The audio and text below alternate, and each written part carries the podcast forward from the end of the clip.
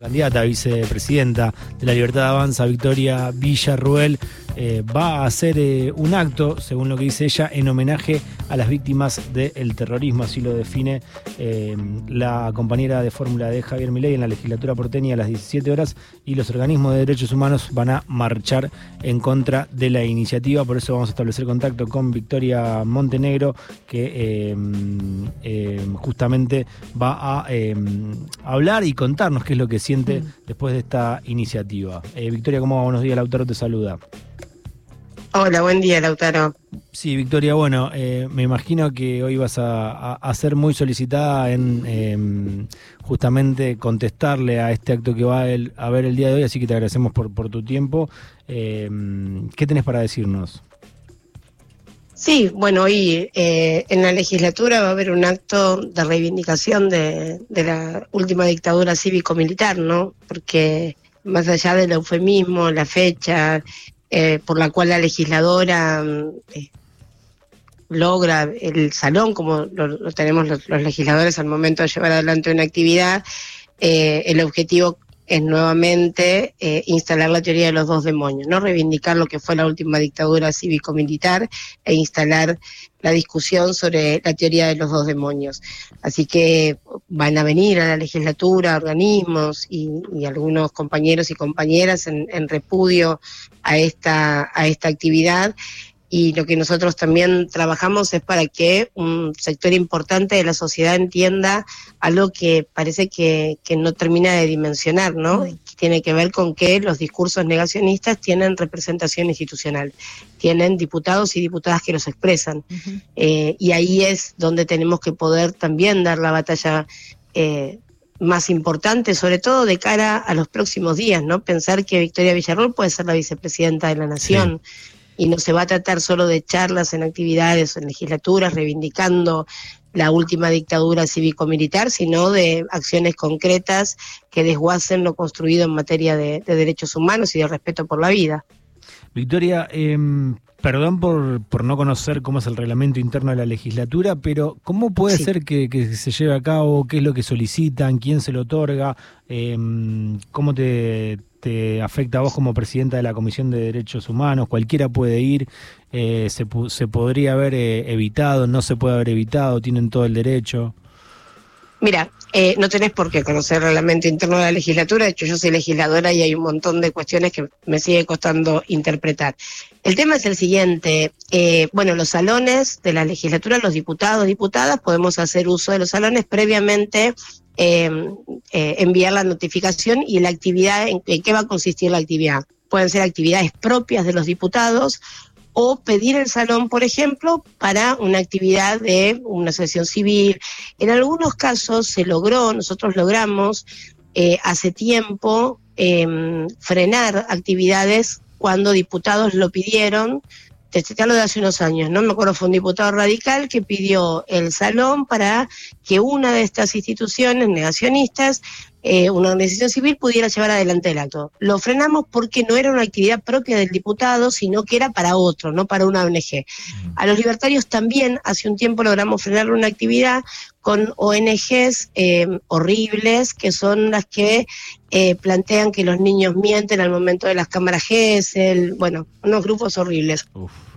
Logramos em, frenar también esa actividad, planteando esto, acercándoles obviamente, bueno, eh, documentación de, quiénes eran los ONG, pero en este caso eh, en este caso de esta actividad de hoy, el Día, el Día Internacional de, de, las Víctimas del Terrorismo es una fecha que las legislaturas de todos los eh, todas las provincias sancionan, creo que el, el, Congreso Nacional también, por ejemplo, no sé, las actividades que se llevan adelante eh, en, en, recuerdo de las víctimas de la AMIA, por ejemplo, se podrían dar en ese marco.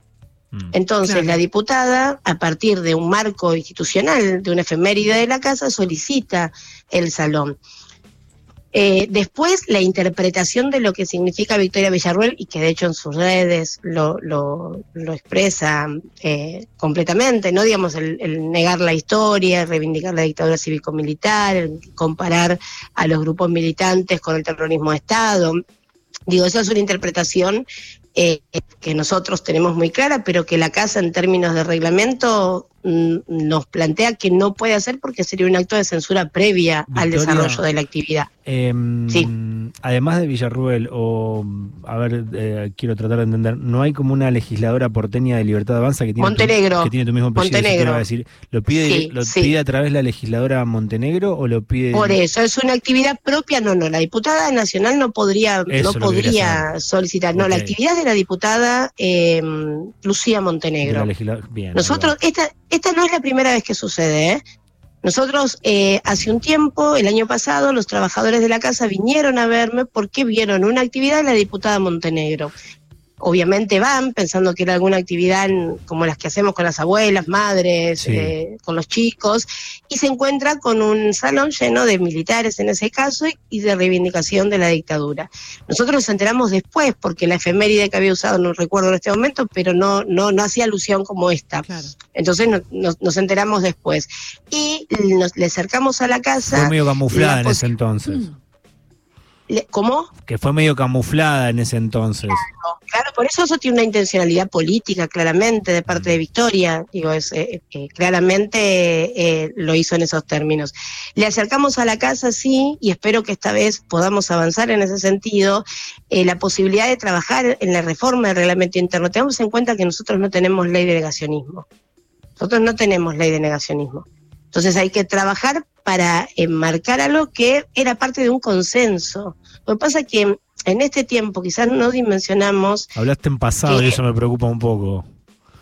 Eh, es que teníamos un, eh, nosotros teníamos un, consenso, un pacto como sociedad que se rompió el día que le gatillaron en la cabeza a la vicepresidenta. Eh, entonces, el problema es más complejo. De hoy los organismos van a venir, vamos a abrazar la legislatura. Lo que hay que abrazar es la memoria. Mm para entender que estas expresiones eh, consiguen que personas las elijan. Esa es la discusión que nosotros como sociedad tenemos que volver a dar con mucha fuerza. Y la memoria no la vamos a defender solamente, ni los diputados, los legisladores, ni los organismos de derechos humanos. La tiene que defender toda la sociedad. Porque rápidamente, si no, esto crece. Claro. Crece con mucha fuerza.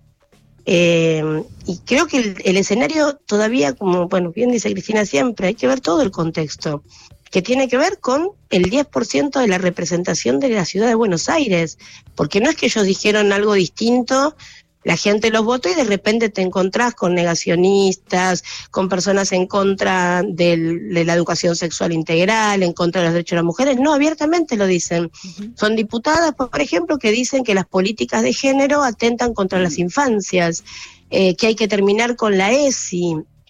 Bueno, no voy a repetir las barbaridades de, Javier Milei con respecto a la pedofilia y a los niños porque eh, es una imagen aberrante que, le hiela la sangre a cualquier persona. Bueno, a eso nos estamos enfrentando. Entonces, esta diputada, Villarruel, con la, diputada Montenegro, Lucía, lo que hacen es reafirmar algo que vienen trabajando hace mucho tiempo. Entonces, eh, como sociedad interpelemos eh, el ejercicio de la memoria y volvamos, porque quizás yo veo que hay muchas personas que te dicen, ¿cómo es posible? Se viene allanando esto hace tiempo.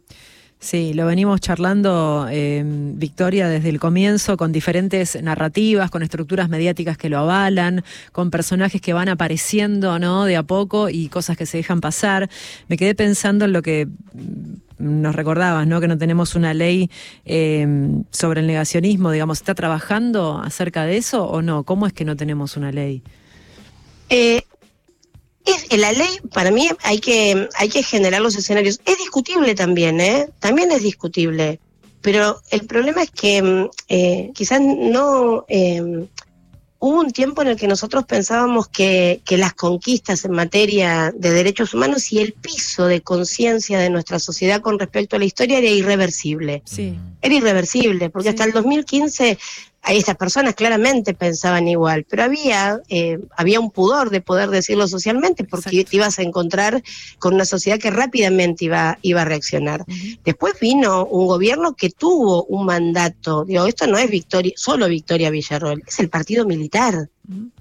No es pensar que Javier Milei, porque es un personaje eh, eh, mediático y despeinado, solo llega, es, es más que ingenuo a esta altura Hemos, así como Mauricio Macri, eh, internacionalmente, a partir de las nuevas formas de comunicación, se le fue allanando, se lo instaló y se le allanó el camino, también se encontraron el partido militar durante muchos años, porque hay que ver todo el recorrido de Victoria Villarruel, Sí.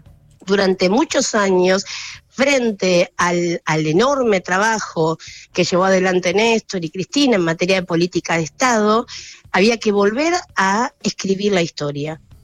Hay que volver a escribir. El objetivo de Victoria Villarruel y del partido militar es volver a escribir la historia, porque a partir de Néstor, Néstor Kirchner fue la primera vez que los perdedores escribimos, escribimos una partecita de la historia y la firmamos con la justicia. Bueno, ahora vienen a interpelar justamente esto.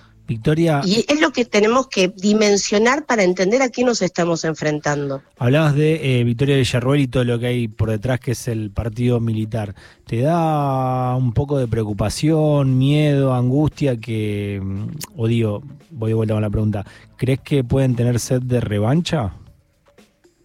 Mira, no, yo creo que el, eh, nosotros tenemos que identificar eh, lo que lo que hay detrás de Victoria Villarruel. Yo, la, el, el, miedo, la angustia, eh, no tiene lugar en este momento. Nosotros estamos en medio de una pelea. Mm. Eh, en una pelea electoral, ¿no? De a uno, contando votos para que Milei no sea presidenta de la nación y Villarruel no sea vicepresidenta. Uh -huh. Y no es con miedo que se enfrentan las peleas. Uh -huh. Lo que uno tiene que entender es cuál es el escenario. Y desde ahí aprender. Nosotros tenemos una, eh, un camino eh, inmenso, inmenso en materia de, inteligencia, de resistencia, de organización, de lucha y principalmente de amor, porque en realidad uno debería dejar que hablen mucho para que solo, para que solo vaya eh, quedando en evidencia qué es lo que mueve, qué es lo que mueve eh, estos discursos, qué es lo que los mueve, qué es lo que nos mueve a nosotros, que es el amor no solamente por los 30.000, obviamente, sino por la democracia y por el futuro, por el futuro, porque nuestros pibes sean mejores personas que nosotros. ¿Qué es lo que los mueve a ellos? Bueno, claramente lo mismo que los movió siempre, los intereses económicos que quieren saquear el Estado argentino. Pero después lo pueden disfrazar de lo que quieran, después pueden llevar la discusión para dejarnos encerrados en una parte de la historia. Y nosotros tenemos que ver todo el contexto, ver a qué nos enfrentamos y con mucha firmeza trabajar juntos para eh, salir de esta situación no es con miedo, yo no tengo miedo, por supuesto que no. No tenemos que tener miedo, tenemos que llenarnos de coraje y tenemos que hacer de todo lo que durante todos estos años pudimos transitar en materia de cada uno de los testimonios de los juicios, de lo que significó la apertura de cada espacio de memoria, de lo que significa cada encuentro con los jóvenes, de todo eso, todo eso hay que hacerlo carne para transmitir la importancia de la defensa de la democracia, de la democracia. Esto es una charla más, lamentablemente, en el marco de un escenario complejo que tenemos que enfrentar uh -huh. con la madurez que supimos, eh, que supimos construir en estos años. Y no es con miedo, yo no tengo miedo en absoluto. Imagínate que crecí en Campo de Mayo, una dictadura militar uh -huh. creada por un genocida. Hice footing con eh, con eh, Suárez Mason en mi infancia. Me hace le voy a tener miedo a Victoria Villarruel. Digo, claramente no. Lo que sí, eh, no subestimo nunca la capacidad eh, del adversario, enemigo en este caso, no hay que subestimarla nunca. No subestimo nunca eh, la capacidad destructiva que tiene el odio, más en un contexto como el que estamos viviendo. Y sí reivindico el amor el amor y el trabajo como herramienta de lucha eh, y para mí hay que hacerle frente nada más digo no no pero estos días sobre todo viste hay muchos compañeros cómo es posible bueno veamos el escenario completo. Y lo que sí hay un desafío eh, y es para toda la sociedad abracemos la memoria mm. pero todos abracemos la memoria digo cuántos amigos conoces que nunca fueron a un espacio de memoria bueno agárrenlos de la mano y llévenlos para que entiendan de qué estamos hablando. Porque si no vienen estos personajes y en dos minutos empiezan a tergiversar la historia. Muchas gracias, Victoria. Es muy importante tu palabra. Te mando un abrazo. Bien, pasó Victoria Montenegro. ¿eh?